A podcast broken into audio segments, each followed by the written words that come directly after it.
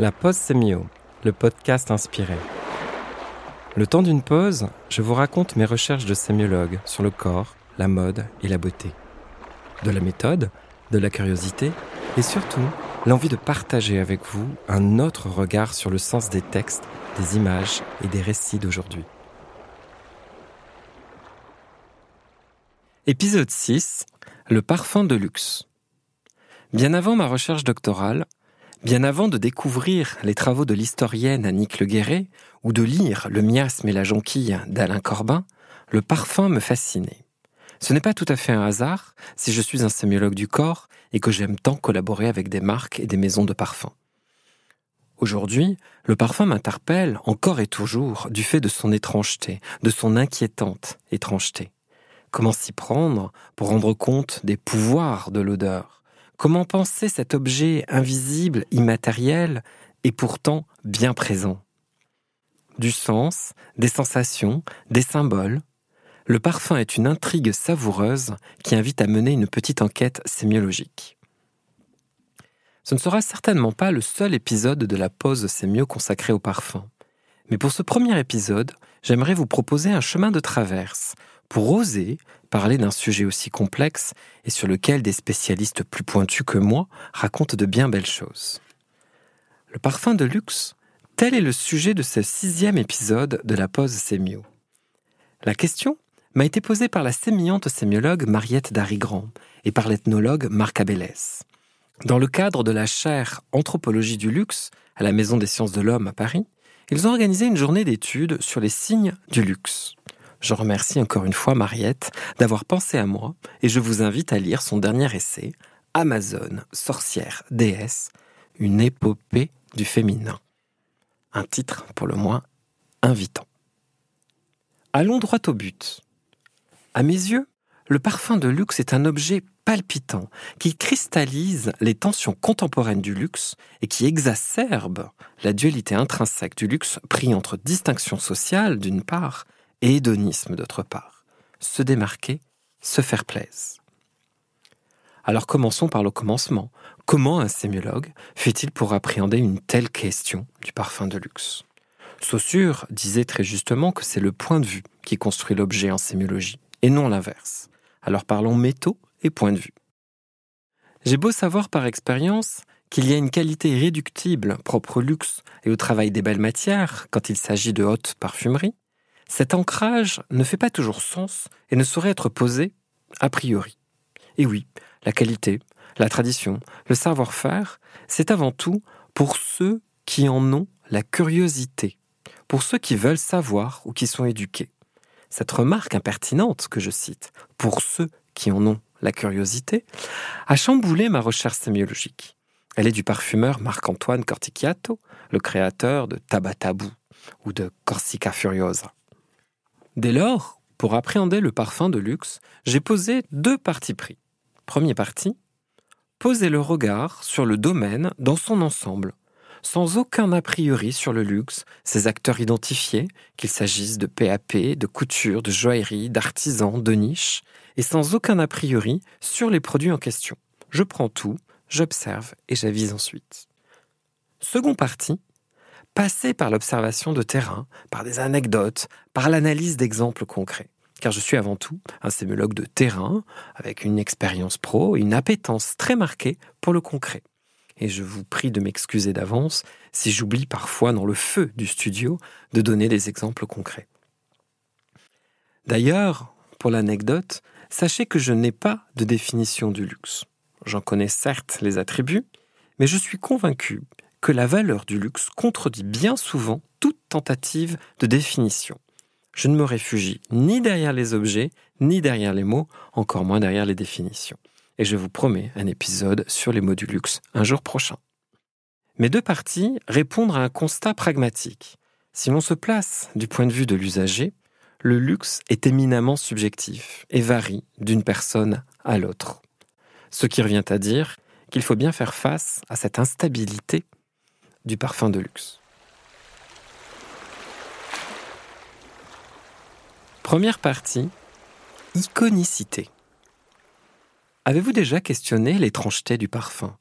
Je vous l'ai dit, Le parfum m'interpelle à bien des égards, au niveau des sensations et des ressentis, au niveau intellect aussi, parce que le parfum résiste à la pensée et à l'analyse. Du fait de sa nature même et de sa complexité, on considère en sémiologie que le parfum constitue une véritable intrigue du sens, pour des raisons sensibles, esthétiques et esthésiques. À la fois matérielles et immatérielles, traces évanescentes et signatures identitaires, le parfum semble être le lieu de toutes les expériences possibles à la fois, olfactives et symboliques, sensibles et conceptuelles, esthésiques et esthétiques, subjectives et intersubjectives, immédiates et médiates. Beaucoup de notions en jeu donc. Ça vous donne une idée du problème. De nombreuses questions viennent d'ailleurs à nous ainsi, à partir de ce florilège des possibles. Quel peut être le sens de toutes ces expériences pour un sujet sensible?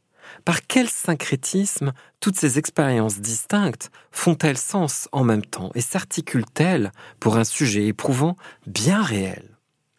Et quelle est la part du luxe? Considérer le parfum en tant qu'objet de sens, c'est prendre une voie singulière, c'est certain. Parmi les chercheurs en sémiologie, c'est un auteur du bon vivant et du sensible qui permet d'avancer. Un auteur qui interroge l'iconicité du parfum et qui s'appelle Jean-Jacques Bouteau. Cela fait sens de parler d'iconicité quand il s'agit de parfums de luxe. Mais n'oubliez pas que le travail de l'iconicité peut concerner en réalité tous les domaines, le discount, le moyen de gamme, comme le premium. Et d'ailleurs, le luxe n'est pas toujours exceptionnel en termes d'iconicité. Jean-Jacques Bouteau a mené de nombreuses recherches qui s'inscrivent dans la lignée des réflexions de Baudrillard sur la société de consommation. Bouteau questionne ainsi l'image du parfum, à savoir la charge symbolique de ces objets à tous les niveaux d'existence et la génération de son iconicité. Une remarque en particulier de Jean-Jacques Bouteau cadre ma réflexion. La sensation a besoin de l'image pour prendre corps.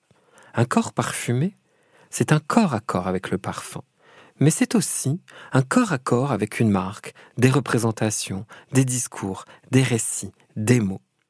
Le sensible aurait-il besoin du symbolique et de la rhétorique pour faire sens? D'où une autre question. Comment ce corps iconicisé parvient-il à atteindre le sujet? Comment l'iconicité parvient-elle à nous toucher au cœur, comme on dit joliment dans le luxe? Je crois que la réponse se situe du côté du génétif de luxe, qui est bien loin d'être anecdotique. Le parfum de luxe est le parfum d'une marque de luxe, quels que soient les signes de luxe ou pas employés. C'est un objet signé par une marque de luxe. Pourquoi se parfumer? Pourquoi acheter du parfum? Et pourquoi du luxe? De façon générale, pour vendre du parfum, tout se passe comme si on devait vendre de l'identité, notamment par le corps. Identité et séduction sont d'ailleurs les deux clés hein, de la pratique sociale du parfumage. Sentir bon revient à être soi et être soi vaut pour séduire. Étonnant cheminement narratif qui fonctionne tout particulièrement quand il s'agit de luxe. Scorpio, Ocean, Tom Ford, Dior, ce n'est pas si différent en réalité de ce point de vue-là, évidemment. Dès lors que l'on dit parfum de luxe et non simplement parfum, une question se pose. De luxe, c'est l'iconicité qui devient une médiation supplémentaire du sens. C'est un ajout de valeur pour orienter la perception sensible. Il y a de la contamination, des glissements sémantiques, un travail de réécriture. C'est une référence qui vaut pour autre chose, si tant est que la marque dite de luxe vaut quelque chose aujourd'hui. Prenons trois exemples très connus. Petit tour sur Google si vous ne connaissez pas ou si vous n'avez plus les images en tête. Aquadigio de Giorgio Armani, Le Mal de Jean-Paul Gaultier, J'adore de Dior. Trois succès internationaux de la parfumerie française. Avez-vous remarqué la centralité de la corporalité de la peau dans ces visuels? Avez-vous remarqué l'intensité de la présence du modèle qui se confronte à vous? Avez-vous remarqué, et c'est ça la nuance qui fait toute la différence, Avez-vous remarqué les références symboliques à la marque, ou du moins à son nom de marque? Il y a un double parcours de sens en réalité. L'expression du visage et le regard frontal déterminent le sens de lecture qui conduit du corps au contact, du contact à la présence et de la présence à la personnalité.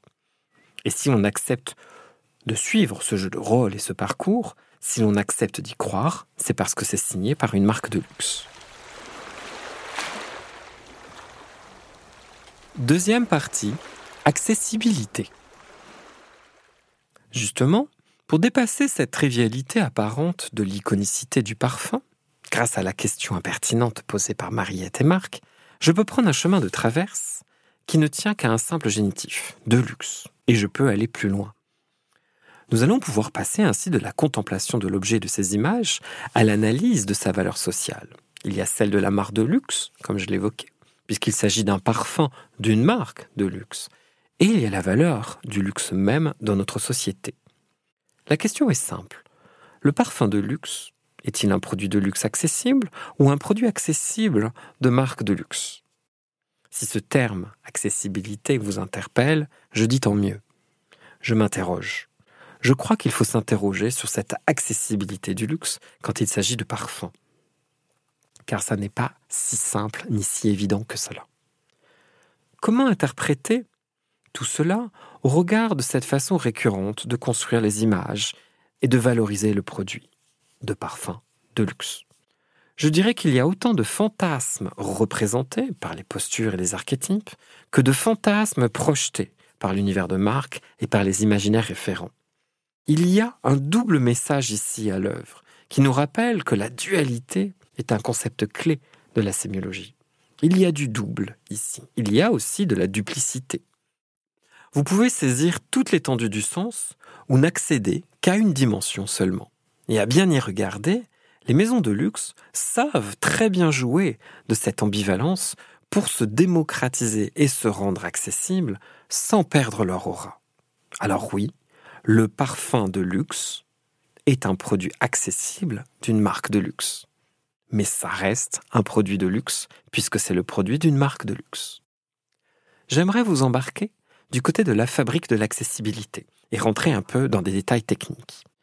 Le parfum de luxe se situe pile poil à la croisée des identifiants des marques de luxe et des codes sectoriels du parfum, qui ne sont pas forcément des parfums de luxe.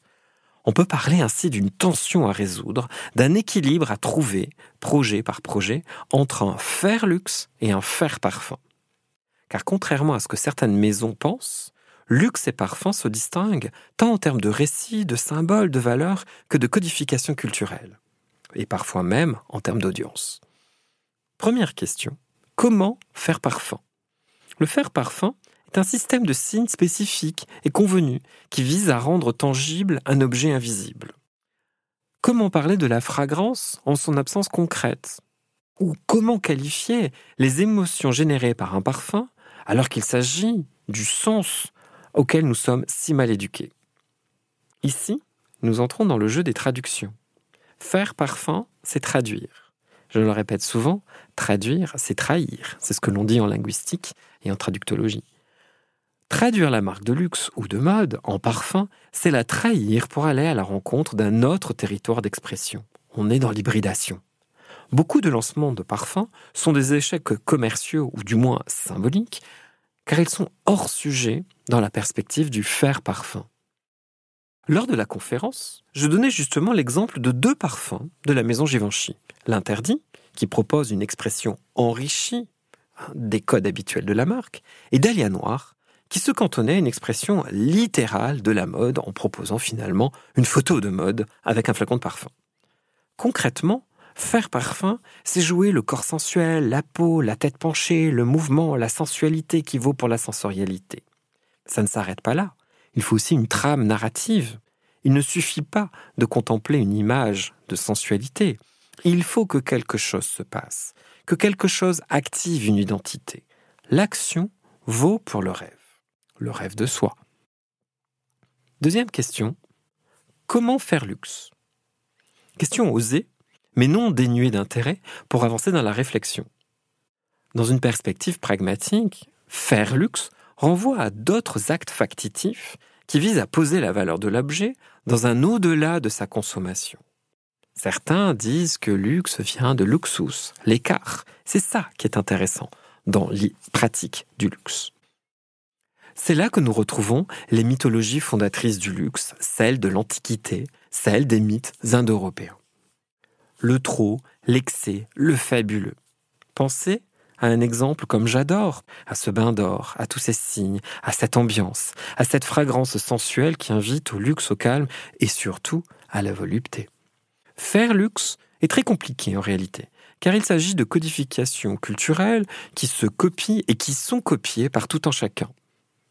Faire luxe, ça passe aussi par la qualité du jus, par l'exception des matières premières naturelles ou de synthèse, par le parti pris olfactif, et c'est plus difficile à copier. Mais ça, pour le percevoir, ça demande une certaine curiosité, qui n'est pas forcément le propos, ou ça demande une certaine culture, une éducation. Parfum commercial ou parfum privé, parfum iconique ou parfum dit de niche, vous avez le choix. Tantôt on joue sur un récit d'identité séduction, comme je le disais. Tantôt on joue sur un récit qui valorise un acte de création et d'exception. C'est la différence entre J'adore de Dior et Baccarat rouge de Kirkidjan, par exemple.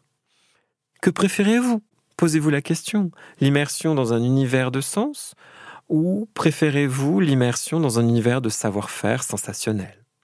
Personnellement, je m'en fiche. C'est la fragrance même qui guide mon choix. Mais là, je baigne dedans depuis longtemps et les signes importent moins pour moi que l'expérience sensible qui se joue et se rejoue chaque jour avec tel parfum de Jean-Claude Héléna que j'aime tant, ou telle fragrance de Christine Nagel, ou telle pépite olfactive de Marc-Antoine Corticchiato. Troisième partie, excessivité. Depuis 15 ans, j'observe le parfum de luxe, sa communication, ses tendances olfactives, ses acteurs et ses évolutions. Alors, quoi de neuf en 15 ans? Premièrement, l'imaginaire actuel des parfums, tel qu'il est véhiculé dans les médias et en communication, se déduit en réalité de quelques acteurs seulement qui mobilisent énormément de moyens. Deuxièmement, je constate qu'il y a toujours plus d'acteurs attirés par le filon du parfum, toujours plus de lancements, toujours plus d'artisans, toujours aussi peu d'élus.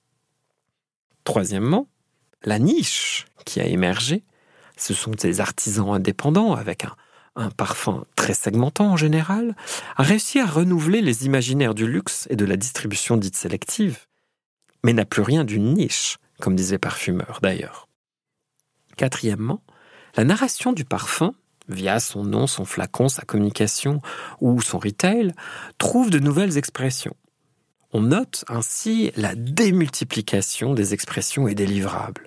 Et on note aussi une segmentation accrue des projets, avec des niveaux de luxe différents, avec des cibles et des sous-cibles et des archétypes spécialisés. Tout cela affecte un peu la cohérence de chaque projet, ou du moins la compétence des marques en question. On perd un peu le fil.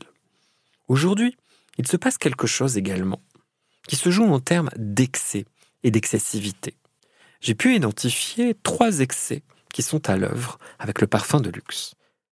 Un excès quantitatif, un excès qualitatif, un excès d'attitude. C'est quand même édifiant, la quête de sens laisse de plus en plus la place à une quête de reconnaissance et d'image. Excès quantitatif, le martèlement comme condition du sens. Le martèlement, c'est tout simplement une saturation de l'espace médiatique et marchand par quelques acteurs clés surtout à l'approche des marronniers ou à proximité du Sephora qui vend les parfums de ses acteurs. Lors de la conférence, je donnais deux exemples. Sauvage de Dior, qui est omniprésent, et celui d'Idole de Lancôme, qui s'affichait partout, partout, partout. Le martèlement a quand même une incidence. Il crée de l'iconicité, c'est très clair. Plus le parfum est visible, plus il sera reconnu et potentiellement désiré. Pensez à ce qu'il se passe aujourd'hui avec le très joli baccarat rouge de la maison Kirkidjan sur les réseaux sociaux. La récurrence de ces apparitions génère une excitation au-delà de l'iconicité. C'est le jeu des signes martelés. Excès qualitatif. La ressemblance comme modus operandi. La ressemblance, c'est en réalité le comble de la distinction sociale bourdieusienne. La distinction, selon Bourdieu, c'est le fait de copier la classe sociale supérieure. Mais quand il s'agit de parfum, cela tire vers le bas inéluctablement. Et ça épuise la marque même dans ses fondamentaux, et donc le luxe qui lui est associé. Lors du colloque, je donnais ainsi l'exemple du dernier parfum de Vuitton, qui est le parangon de la ressemblance et du marketing de la copie. Accumulation des signes du luxe, accumulation d'une iconicité du déjà vu, sans construction d'une cohérence globale ou d'une vision du projet qui serait proposé aux audiences. Concaténer les signifiants ainsi ne conduit nullement à enrichir le propos. Mallarmé disait d'ailleurs qu'on n'écrit certainement pas un poème en posant des pierres précieuses sur une page. Standardiser, c'est somme toute le degré zéro du faire parfum. Excès d'attitude, la personnalité monofacette. Dans une logique de surenchère, la personnalité va être poussée, sursignifiée. Et c'est bien vite une caricature au-delà du cliché ou d'un archétype ancestral. Et dans ce cas, il suffit de regarder le projet K, par exemple, pour saisir les limites du modèle, pour ne pas dire l'impasse. Si vous cherchez le parfait contre-exemple à cette personnalité monofacette réduite à une peau de chagrin, je vous invite à regarder la saga Chloé.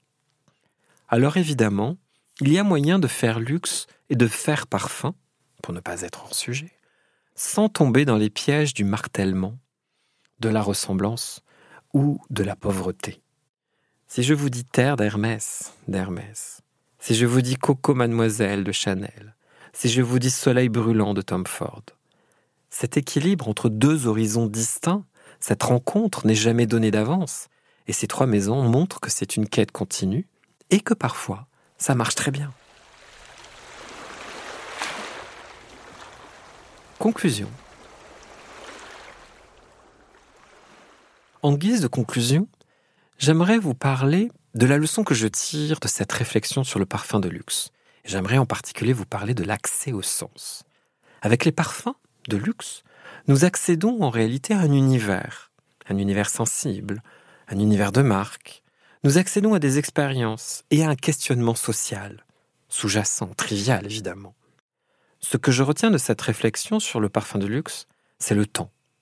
Le temps des émotions, le temps du désir, le temps de l'appartenance et de l'identification, le temps des désirs. il faudrait aller plus loin et aborder d'autres sujets que je n'ai pas évoqués. Le temps de l'expérience, oui, le temps du partage, mais également le temps de l'éducation. Et je pense à Noz, par exemple, le temps et l'espace. Un projet parfum, par sa fragrance et sa communication, c'est aussi l'occasion de dire quelque chose de nouveau, d'inédit ou de surprenant sur une maison ou une marque. C'est un accès au sens qui renouvelle le désir quand on aime déjà la marque, ou qui intrigue ceux qui ne la connaissent pas ou n'éprouvent pas particulièrement d'attachement. Et si je résume mon propos, je vous dirais, vous qui travaillez dans le parfum, vous qui êtes parfumeur, vous qui aimez le parfum, il y a trois challenges de sens qui animent le parfum des marques de luxe aujourd'hui. La première question est de savoir comment traduire et trahir son univers. La deuxième question, comment sursignifier, faire luxe et faire parfum, tout en racontant une histoire qui touche au cœur. Troisième question, comment partager du sens? Va-t-on éduquer ou pas? Va-t-on jouer la carte de la curiosité ou pas? Nous allons pouvoir nous quitter et dire au revoir à cet univers troublant des parfums de luxe qui se lie à bien des égards comme le lieu d'une pensée sauvage du social. C'est bien notre univers social qui se miroite et se révèle avec cette consommation des signes et des sensations. Bien des fantasmes et nombre des désirs de notre époque, tels la gloire et la grandeur, l'admirabilité et la séduction, s'y expriment, exhibés, esthétisés, sursignifiés certes, mais toujours à portée de main, notamment grâce au récit de l'identité. Finalement, le parfum, c'est de l'identité en spray. À bientôt!